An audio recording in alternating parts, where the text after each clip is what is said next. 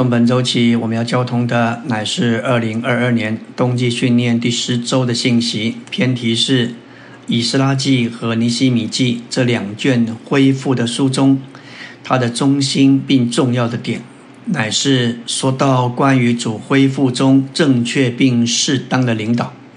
也许我们也多次读这两卷书，但是论到其中心并重要的点是什么，我们不一定能说得出来。若不是借着执事的话，我们很少人能读出主恢复中正确并适当的领导。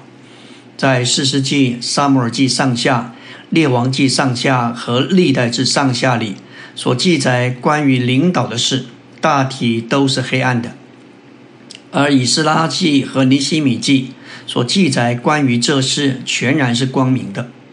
以斯拉记和尼西米记提到三位首领。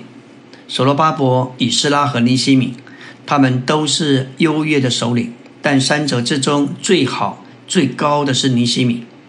唯有在所罗巴伯、以斯拉、尼西米这样的人领导下，以色列才能够重新构成，成为神在地上的见证，神在地上的彰显，成为与外邦列国完全不同的子民。神这样的见证，预表神今天所要得着的召会。虽然这篇信息的中心点在于领导，但我们不要觉得这只是为着领头或带领的弟兄们。这不是长老训练，而是结晶读经训练。在主面前，不仅代理的人有责任，就连跟随的人也背负重大的责任。在给同工、长老并寻求者爱心的话第四篇，说到正确的跟随人。在神子明当中，领导这件事乃是许多难处的根源。从一开始就是这样。旧约中许多的预表关于领导，不是带进祝福，就是带进咒诅。在新约里，从第一世纪以来就有领导的问题。约翰三书提到好为首的丢特菲，他是一个带领的人，他不接待弟兄，有人愿意接待，他也禁止，并且把他们赶出教会。关于领导这件事，许多圣徒在不同的时候经历不同的情形，也曾有些人在主的恢复里自居是领头人，并开始建立一个阶级制度的体系。你知道，李弟兄曾经说，因为许多人在黑暗里不实行真理，大家都容忍这件事。李弟兄并没有把这件事责任完全归咎于自居的人，相反的，圣徒有责任。因为圣徒不认识真理，在黑暗里跟随自居的人，那个跟随并不是照着真理。为此，我们都需要悔改。在圣经中，神的子民被比喻作羊。诗篇二十三篇第一节说到：“耶和华是我的牧者，我们都是他的羊。”新约在约翰福音十章，主说他来就是要叫羊得生命。他不是故宫，乃是好牧人。故宫。一见到野狼，可能就自己先逃跑。但主是好牧人，为了保护羊群，他是要和野狼搏斗的，甚至为羊舍命。羊的特点乃是跟随，羊群中间有头羊，会带领其他的羊。因此，当牧人牧人带领头羊，其余的羊也就跟着走。一般而言，羊是没有什么方向感。羊一离了群，就失去保护，也就成了失迷的羊。其实就是落在一种危险的境地，随时会受到仇敌野狼的攻击。所以主在路加十五章启示，三一神对罪人拯救的爱中，第一个事例就是论道，接着牧人寻找羊的比喻。当一百只羊失去其中的一只，按我们想还有九十九只，但是子神像牧人，在他的心目中，他宝贝每一只。他把九十九只撇在旷野，去找那失去的一只，直到沼泽。我们都是这失迷的一只。有人被主找了一年，有人被找十年，甚至有些人被主寻找了五十年。在新约，我们被称为门徒。门徒的意思原意就是学习和跟随，所以我们都是跟随的人。我们需要正确的跟随人，在神子民中间的领导。这一件事情非常的重大，因为在这件事上，神对于领导的观念与我们天然的观念有极大的不同。我们要来读三处的经文。马太二十三章八节说道：“但你们不要受拉比的称呼，因为只有一位是你们的夫子，你们都是弟兄；也不要称地上的人为父，因为只有一位父是你们的父，就是那在天上的；也不要受师尊的称呼，因为只有一位是你们的师尊，就是基督。在此主的意思是，没有人是你们的师尊，只有基督是。”不该在基督之外有师师尊或父的称呼。希伯来是三章七节说到，要纪念那些带领你们、对你们讲过神话语的人，要效法他们的信心，留心看他们为人的结局。你们要信从那些带领你们的，而且要服从，因他们为你们的魂警醒，好像要交账的人。你们要使他们欢乐的做这事，不致叹息。若叹息，就与你们无益了。这里说说到带领的人，要纪念，也要效法他们的信心，要信徒服从，并且他们是向着圣徒讲神话语的人，也是在神面前为圣徒的魂警醒的。马太二十章二十五节，于是耶稣叫了他们来说：“你们知道外邦人有君王为主治理他们，也有大臣超权管辖他们，但你们中间不是这样。”反倒你们中间无论谁想要为大，就必做你们的仆役；你们中间无论谁想要为首，就必做你们的奴仆。正如人子来，不是要受人的服侍，乃是要服侍人，并且要舍命做多人的属家。这里说到了教会不像社会，教会也和世界上那一套是不同的。世上有君王，有大臣，他们运用权力。权柄、地位、管理，他们是高高在上。但主说：“你们中间不是这样。无论想谁想要为大，就必做你们的仆役；谁想要为首，就必做你们的奴仆。在那时代，奴仆是没有地位，也没有人权的。主来乃是做了绝佳的榜样。他来不是要受人的服侍，乃是要服侍人。那是需要舍去魂生命的。”这给我们看见，今天在教会中确实有带领者、领头的，但他们都该是做众人的仆役、众人的奴仆。阿门。今天我们要进入第十周周二的晨星，关于神子民中间的领导，造的人天然属人的观念，领头的人比别人高，但是在马太二十章二十三节，主说道：“谁愿意在他的子民中间为大，就必做奴仆。”因此，主对领导的观念与我们天然的观念是相反的。今天在神的儿女中间需要有领头的人，但这些领头的人却需要知道，在神新约的经纶里，领导的意思乃是做奴仆。我们若要在主的儿女中间做领头者，就必须是一个奴仆。我们坦诚也承认，我们都爱领头的身份，但是却不爱做奴仆。这是人。的一个心态和心理，我们若真做神子民中间的奴仆，就必甘心乐意做一些卑微的工作。感谢主，这与世界上关于领导的观念是何等的不同。来到纲目第一大点，在神永远的经纶中，并在主的恢复里，领导乃是根据属灵的度量。领导不是职务性、永久性、组织性，甚至是阶级制度的。今天在人群当中不可能有这样的领导，但是在神子民中间，并在召会中，的确有这样正确的领导。主对领导的观念与天然的观念相反，在神子民中间，实际上没有按着天然意义的领导。有人听见这话，可能会说，在神子民中间，既然没有领导，只有主是领导，那我们只向主负责。既然没有领导，大家都一样。我们都是弟兄，这里不是说没有领导，乃是说没有按着天然意义的领导。在神新约的经纶里，领导的意思乃是做奴仆服侍。任何想要领头的人，就必须愿意做奴仆。大家都熟悉门徒们争论为大这件事情，其实他们就是我们的代表。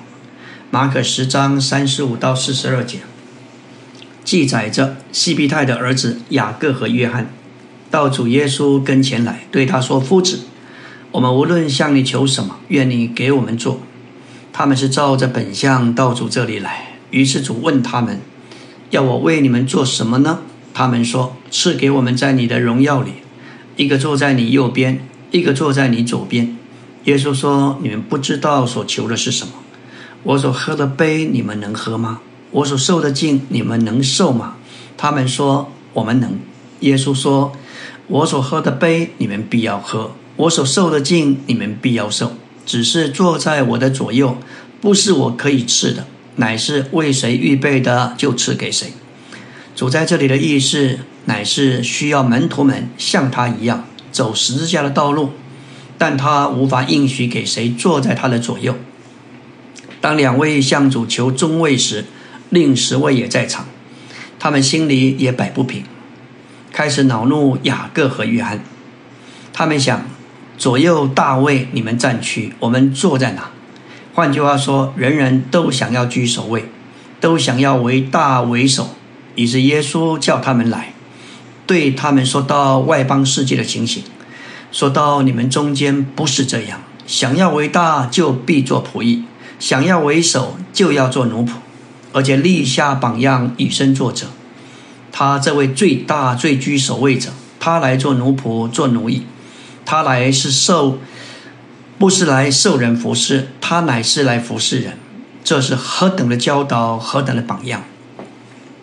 领导是因着生命长大而成型，并且是因着需要而产生。若是没有需要，领导就不会显明出来。为了把关于领导的属人观念摆在一边，神命定他指明中间的领导应当总是根据属灵的度量。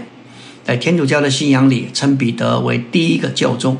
他在使徒行传的初期，他的确显明为领头的。他传的第一篇福音，三千人得救。第二篇信息叫五千人得救，在当时他是领头的，但是到了行传十五章，我们看见他们为了割礼的事聚集商议。彼得成名，神拣选他在外邦人中所做的，是借着信得救，不是因着律法。保罗和巴拿巴也诉说神借着他们在外邦人中所行的神奇奇事。最后是雅各下的结论，尽管这个结论不是非常的高明。不是完全照着神心意的经纶，在当时领头的就是雅各。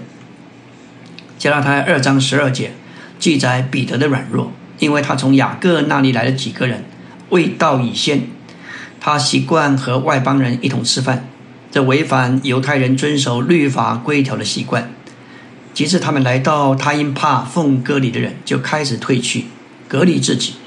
这证明当时彼得在纯正的基督徒信仰上非常软弱。在使徒行传，彼得曾从天上领受清楚的意象，该与外邦人有交通，他也是领头去行。现今因着怕奉割礼的人，就退去不和外邦人一同吃饭。这是他对雅各的屈从，这是他的软弱退后。难怪他失去在使徒中领头的身份。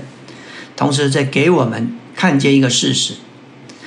就是有时这人带头，有时那人带头，没有固定职务性的引导。这在保罗和巴拿巴身上也看见。在使徒行传十三章二节，圣灵说：“为我分派巴拿巴和扫罗。”这里巴拿巴是领头了，但是到了尽职时，保罗又成了带头说话的人。领导总是根据属灵的度量，神这样命定，乃是为了除掉关于领导。领导的属人观念，在旧约里从来没有三四个君王同时并存的，但在新约里主不是设立一个使徒，而是设立十二个。此后他又加了其他的人，如保罗、巴拿巴和提摩太。此外，每个地方教会中总有几位长老。复数的长老职位指明在教会中实际上没有固定的领头身份。主在一个时候某小。某一位弟兄身上有领导的职分，并不是代表他是众人要永远跟随的职务性领导。这是神的智慧，为要把我们关于领导人属人的观念放在一边，而照着神圣经纶的观念。阿门。今天我们要进入第十周周三的晨星，继续来说到关于领导的事。主的恢复中没有组织的领导，也没有统一的组织。只有主所说的和圣经所教导的才算得数。反之，有一位元首直接向众肢体发出命令，并且有一个生机体，就是基督的身体。在主恢复之外的人无法理解，在我们中间到底是怎么运作的。他们总以为我们是有某种组织，有带头人。他们误以为我们中间的配搭是一种统一的组织。不，我们是在清洁的良心里说，我们没有统一的组织，也没有像罗马天主教里的阶级制度。在主的恢复里，没有组织的领导；在主的恢复里，没有组织，只有一个生机体，就是基督的身体。身体只有一个独一的头，就是耶稣基督。然而，这并不代表我们中间没有领导。在一个家庭中有父母，也有儿女，就有领导。当父母不在时，他们会嘱咐最小的孩子要听兄姐的话，这就是代表了权柄。如果孩子太年幼，就会有保姆来照顾作为权柄。没有权柄就没有等次。我们看见主见证的标记，不只是生命，也是等次。当圣灵有权柄时，一切总是有次有序，按着生命的等次在运作。按照新约，使徒们的权柄是属灵的，也是在他们话语的指示里。使徒行传二章四十二节，他们都坚定持续在使徒的教训和交通里，持续擘饼和祷告。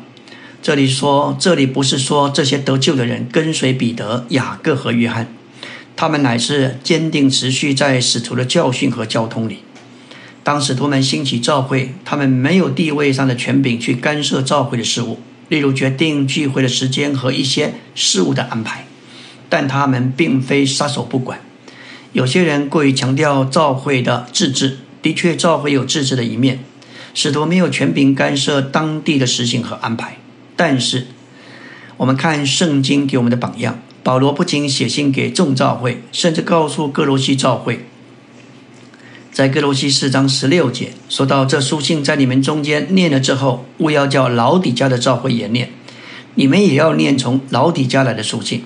这表明保罗并不是不管各地召会的情形，他甚至留在以弗所有三年之久。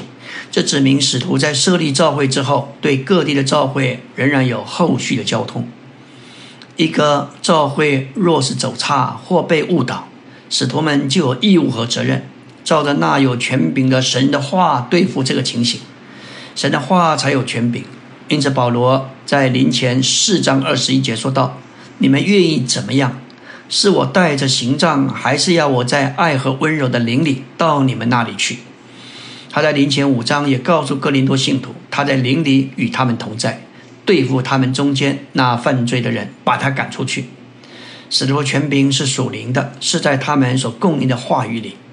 根据提前一章三到四节，我们的责任就是浸透在神的话里，并在神新约的经纶中。这样，若有人传讲不健康的教训，我们应该有分辨并拒绝。在主恢复的历史中，无论西方或东方，都曾有灵恩运动的元素，企图想要侵入主的恢复。我们需要对神新约的经纶有口味。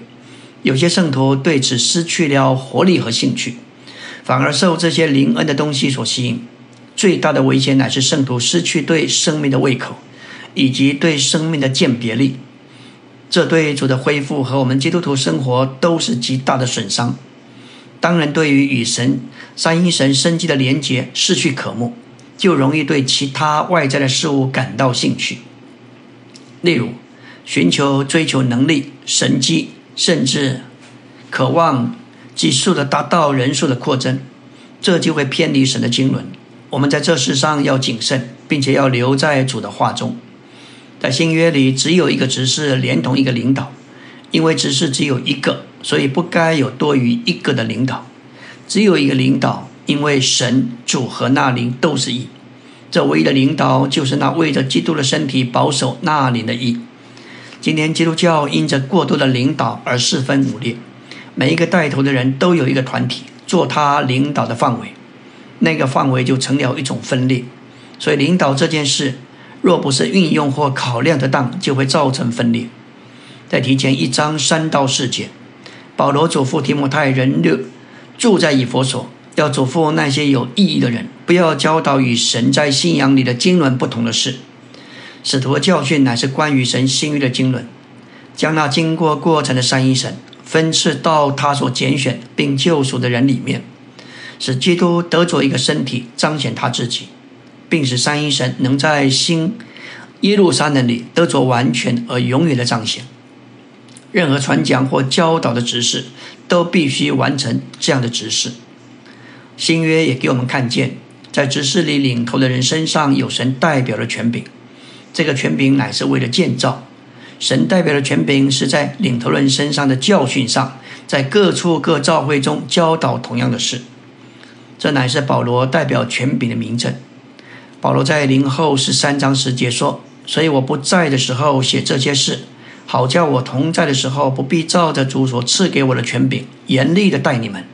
这权柄是为了建造人，并不是为了拆毁人。这给我们看见保罗有那为着建造的代表权柄。阿门。今天我们来到第十周周四的晨星。昨天我们提到新约给我们看见，在执事里领头人身上有神代表的权柄。这个权柄乃是为了建造，不是为了拆毁。今天我们继续来看旧约论道代表权柄的事。从挪亚的时代起，我们看见神在神子民中间确实有神代表的权柄。当神子民从被掳之地归回时，想想看，若是没有以斯拉，没有尼西米，会怎么样？虽然他们也同样得到摩西的话，但这些话在他们中间却没有什么效用，没有什么影响力，反而在他们中间有许多的混杂。乃是借着以斯拉和尼西米，才把祝福带给众百姓。我们需要神代表的权柄。事实上，我们真实的需要乃是神的话语。神的话语借着代表权柄领导我们，这就是领导。而领导重在话语，过于那一个领导的人。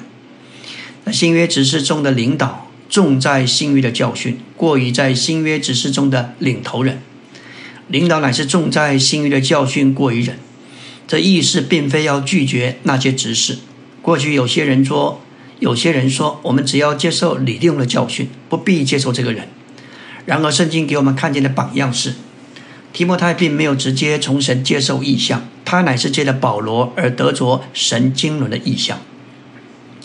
保罗在提摩太后书一章八节告诉提摩太：“你不要以给我们的主做见证为耻，也不要以我这。”主的囚犯为止。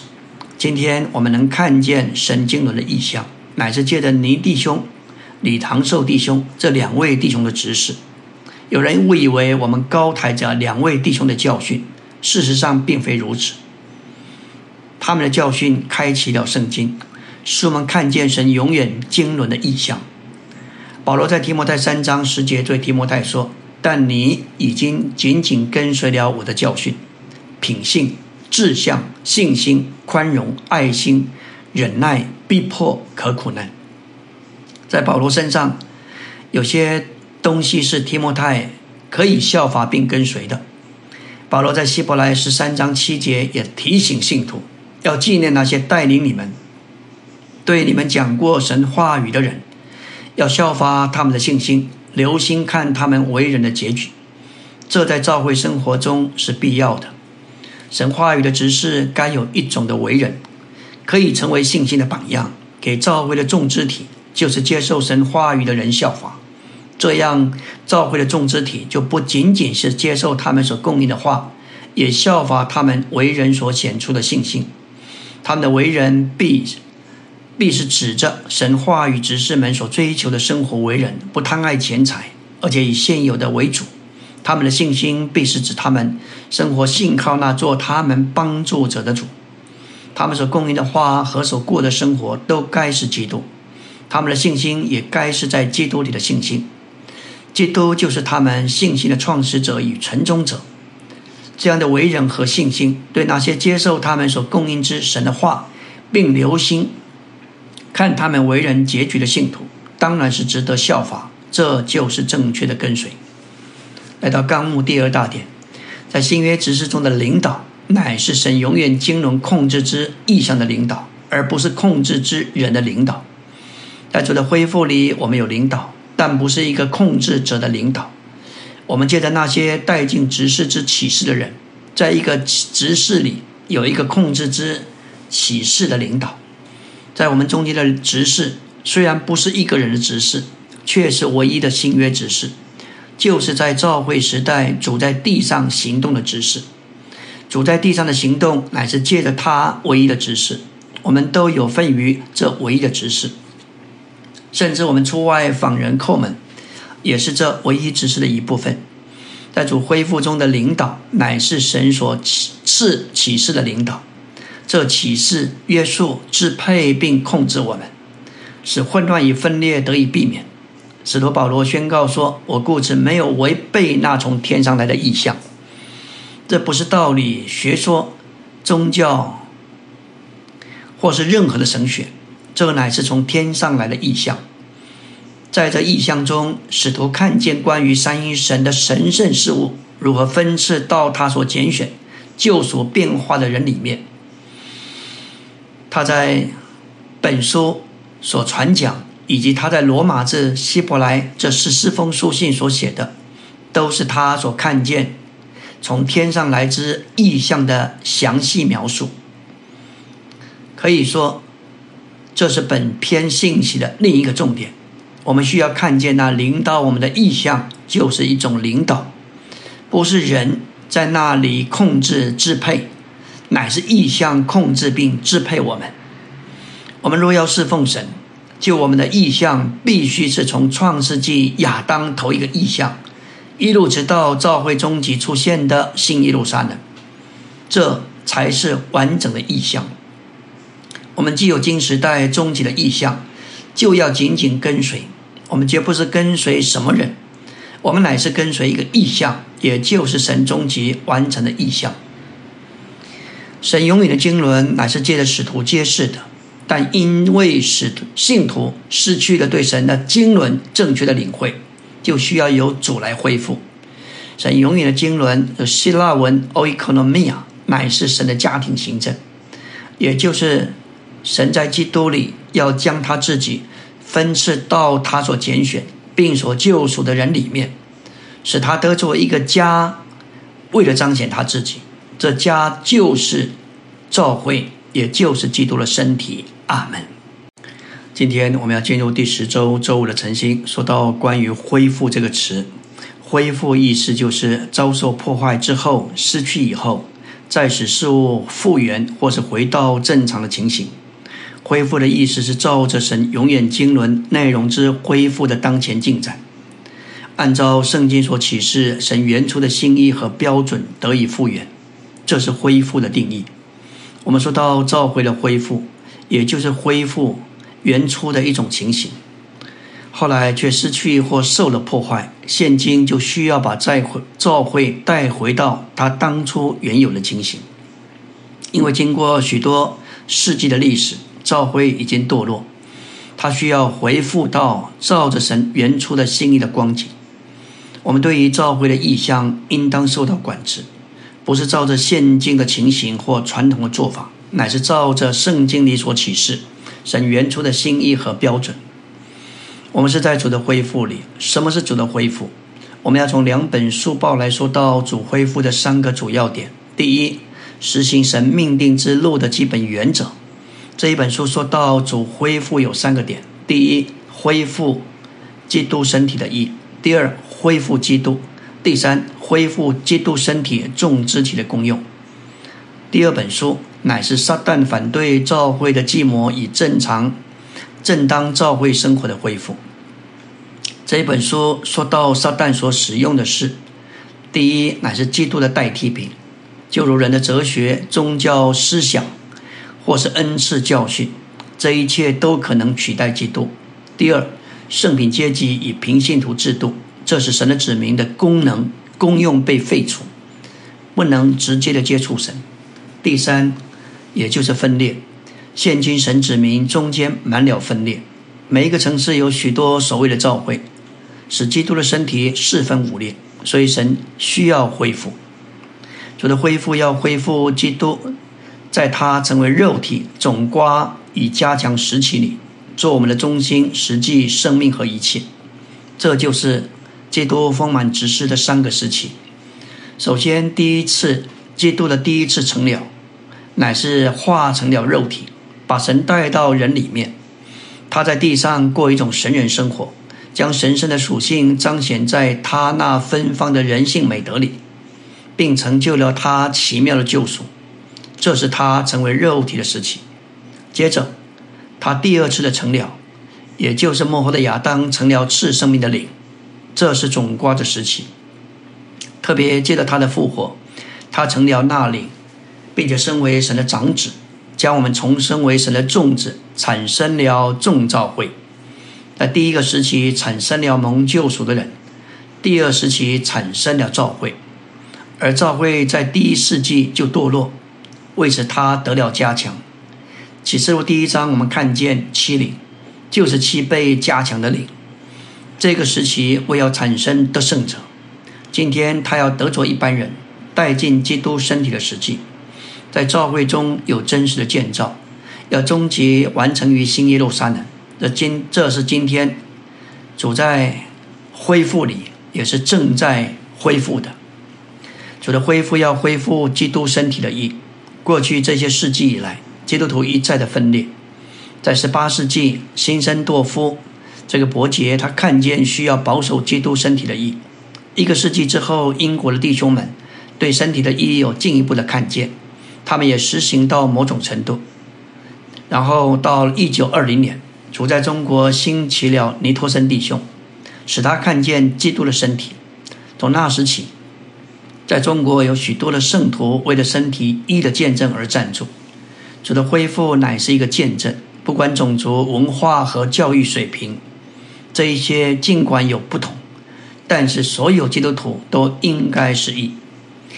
感谢主，主的恢复是要恢复基督身体众肢体的功用。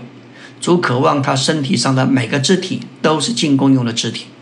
几乎所有的基督徒团体都实行圣品阶级与平信徒制度。实际上，圣品阶级取代了基督身体上的肢体。这样的取代自然就废除并扼杀基督肢体的功用、他们的性能和用处。这是一件得罪主的事情。主的恢复是要废除圣品阶级以平信徒制度，并要发展基督生机身体上。所有肢体的恩赐、功用和性能。李弟兄一九八四年返台，带进新路，也就是神命定制度的实行，在福家排区的架构下实行生养教建。这不仅仅是为了达到建造基督生机的身体，其中极重要的就是借着实行新路，使基督身体的每个肢体的功用被启发，进而废除圣品阶级与平信徒制度。这意象必须在我们里面日日的更新，成为支配我们一切的生活、工作与活动的意象。这个意象就是恢复基督身体的意，恢复基督做一切，恢复身体中的肢体能够进功用。这个意象必须成为支配我们的生活、工作的意象。李弟兄也鼓励所有领头的人，要做基督丰满执事三个时期的工作。不仅要得着蒙救赎的人，要产生众召会，也末了要产生得胜者。一个人离开主的恢复，指明他从来没有看见主的恢复是什么。我们若没有看见主恢复的意象，我们实际就不在主的恢复里。主恢复的真理会改变我们的一生。我们若看见基督的身体，并看见主正在恢复他的身体，我们还能够去哪里？我们若看见分裂是撒旦的计谋，而主要恢复一的立场，那我们要去哪里？我们必须看见，我们就像旧约的以色列人，我们原来都在巴比伦，那是一个分裂、混乱、偶像之地。但当主的恢复的真理向我们开启，只有回到耶路撒冷，也就是回到教会一的立场，那才是神所要的。所有神的子民都清楚。殿只能够建造在喜安山上。我们若留在巴比伦，无论我们多有心、多愿意摆上，我们不可能在巴比伦建殿。这需要我们出代价从被掳之地归回，也愿意将我们所经历的基督，就是神殿中的金银器皿，带回放在耶路撒冷神的殿中。照着圣经，神的百姓是无可选择。要选择神所选择立他名的地方，这一个选择就是神的选择。这样的意象要约束管制我们。阿门。今天我们要进入第十周周六的晨星。我们在主的恢复里，必须对神永远的经纶有清楚的意向，然后被这个意向所管制、所支配并所指引。因为我们在这里乃是在主的恢复里实行神永远的经纶。在《时代的意向》这本书中，李弟兄语重心长地说道：“我们若要侍奉神，就我们的意向必须是完整的意向，乃是从亚当。”在伊甸里，伊甸园里所看见生命树的意象开始，直到约翰看见新耶路撒冷的意象，他见证他和尼利翁之间没有一点人情，他不是跟随尼利翁这个人，乃是跟随他所带领的这一条路。即使有一天尼利翁不走了，他还是要走。他看见这条路是主的路，这是一个意象。他说他蒙主怜悯。今天能在这里，要把这个意象带给我们。他说：“我盼望你们跟随的不是我这个人，而是我盟主怜悯所给你们看见的这个意象。所以我劝你们不要跟随我，要跟随我盟主怜悯，承继尼弟兄和历代族的仆人所留下传承给你们看见的这个意象。当你们有这样的意象，你们还要去哪里？这个意象会约束我们。”影响我们的家庭、教会生活和我们生活和行动。我们如何得着这个意向呢？第一，我们需要有心为着神，为着他的话和他的权益。保罗虽然反对神的经纶，但他的心仍然是为着神的。感谢主，我们重生得着一个新心。我们要告诉主：主啊，我对你和你的事是有心的。第二。我们要愿意弃绝低贱的，拣选宝贵的。我们常被一些低贱的事霸占，这些事会浪费我们的时间，影响我们的心对神话语的接受。我们若寻求宝贵的事，就会得着更多的意象。第三，我们要学习等候主，因为意象不会一次全部临到，它是渐进的，并且是持续的。第四，要清心单单的要主和他的经纶；第五，要向主敞开，做一个敞开的器皿，让他有完全的自由，在我们身上做他所要做的。我们来到第三大点，《以斯拉记》和《尼西米记》这两卷恢复的书，其中心并重要的点乃是正确并适当的领导。我们的确受到意向的控制，但控制我们的意向还是借着他的指示领导我们。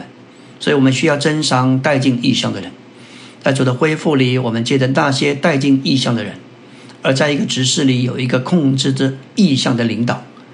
保罗说，他和他的同工乃是基督的执事，是神的奥秘的管家。他们是神奥秘的管家，为了将神的奥秘之属天的意象分配给信徒。神的这些奥秘，就是基督是神的奥秘，以及教会是基督的奥秘。而这分配的侍奉就是管家的职分，乃是使徒的指示。林前四章二节，他说到在此所求于管家的，是要他显为忠信。我们都需要像保罗一样，蒙主怜悯，成为忠信的，使我们成为忠信的奴仆，习惯的将手里的粮食分赐给神的家人，就是在教会中将神的话和基督当作生命的供应，供应信徒。我们要领悟主主的称许和赏赐，与我们的工作大小和分量无关，但与我们的忠是否忠心的完全使用他的恩赐有关。使我们能成为在今世主工作上忠心的人，好在来世有份于主的快乐。唯有在尼西米和以斯拉这样忠心的人领导下，以色列才能重新构成成为神的见证，神在地上的彰显，成为神。成为与外邦列国完全不同的子民，这预表神今天所要得主的召会该如何？尼西米知道，若没有以斯拉，他就无法将神的百姓重新构成。在重新构成以色列国的事上，尼西米知道自己不认识神的话，像以斯拉一样。以斯拉以认识神的话闻名，尼西米也愿意求助以斯拉，愿意与人配搭在一起，这是一个非常好的事情。尼西米知道自己不是全能，他有他治理那一份，但在深入神话语的构成上，他求教于以斯拉。以斯拉站在木台上念律法书，他说话时有六人在他右边，有七人站在他左边。我们看见以斯拉也是有配搭的，这是一个正确领导的图画。照着神圣的原则，身体的正确代表总是那些与别人配在一起的人。在临前，保罗提到弟兄所提你；在腓利比书，他提到提摩太。他在零后二章十三节说到主在特罗亚开了福音的门，但是因为没有找到兄弟提多，就邻里不安，离开特罗亚往马其顿去。这说明保罗是有配搭的，他是与别人调在一起的。在主的服饰中，个人单独行动不是照着神圣的原则。今天在神新约的经纶里，个人主义违反身体的原则，我们不该单独行动。照着神的原则，身体的正确代表总是那些与别人配合的肢体。然而，要接受配合并不容易。在摩西和亚伦的势势力中，弟弟亚伦是带领者，哥哥摩西是跟随者。接受任何人的配合都不容易，接受肉身兄弟配合更难。而年幼的是带领者，接受这样的配合最难。原则上，今天我们也是如此。主常常为我们安排了。男伴的配搭者，但这样的配合实际上是一个大的帮助。没有这样的配合，我们就没有限制、保护和防卫。能干的人很难和别人绑在一起。在主的恢复里，迫切需要真实建造的工作。我们最末了要说到这两卷恢复的书，其中心重要的点乃是正确适当的领导。以斯拉记和尼西米记提到三位首领。所罗巴伯、以斯拉和尼西米，他们都是优越的首领，但三者之中最好、最高的是尼西米。尼西米可以说是人类历史上最完美的首领、上好的首领。他可以说是最杰出的长老，是所有在教会中领头者和带领者最好的典范和榜样。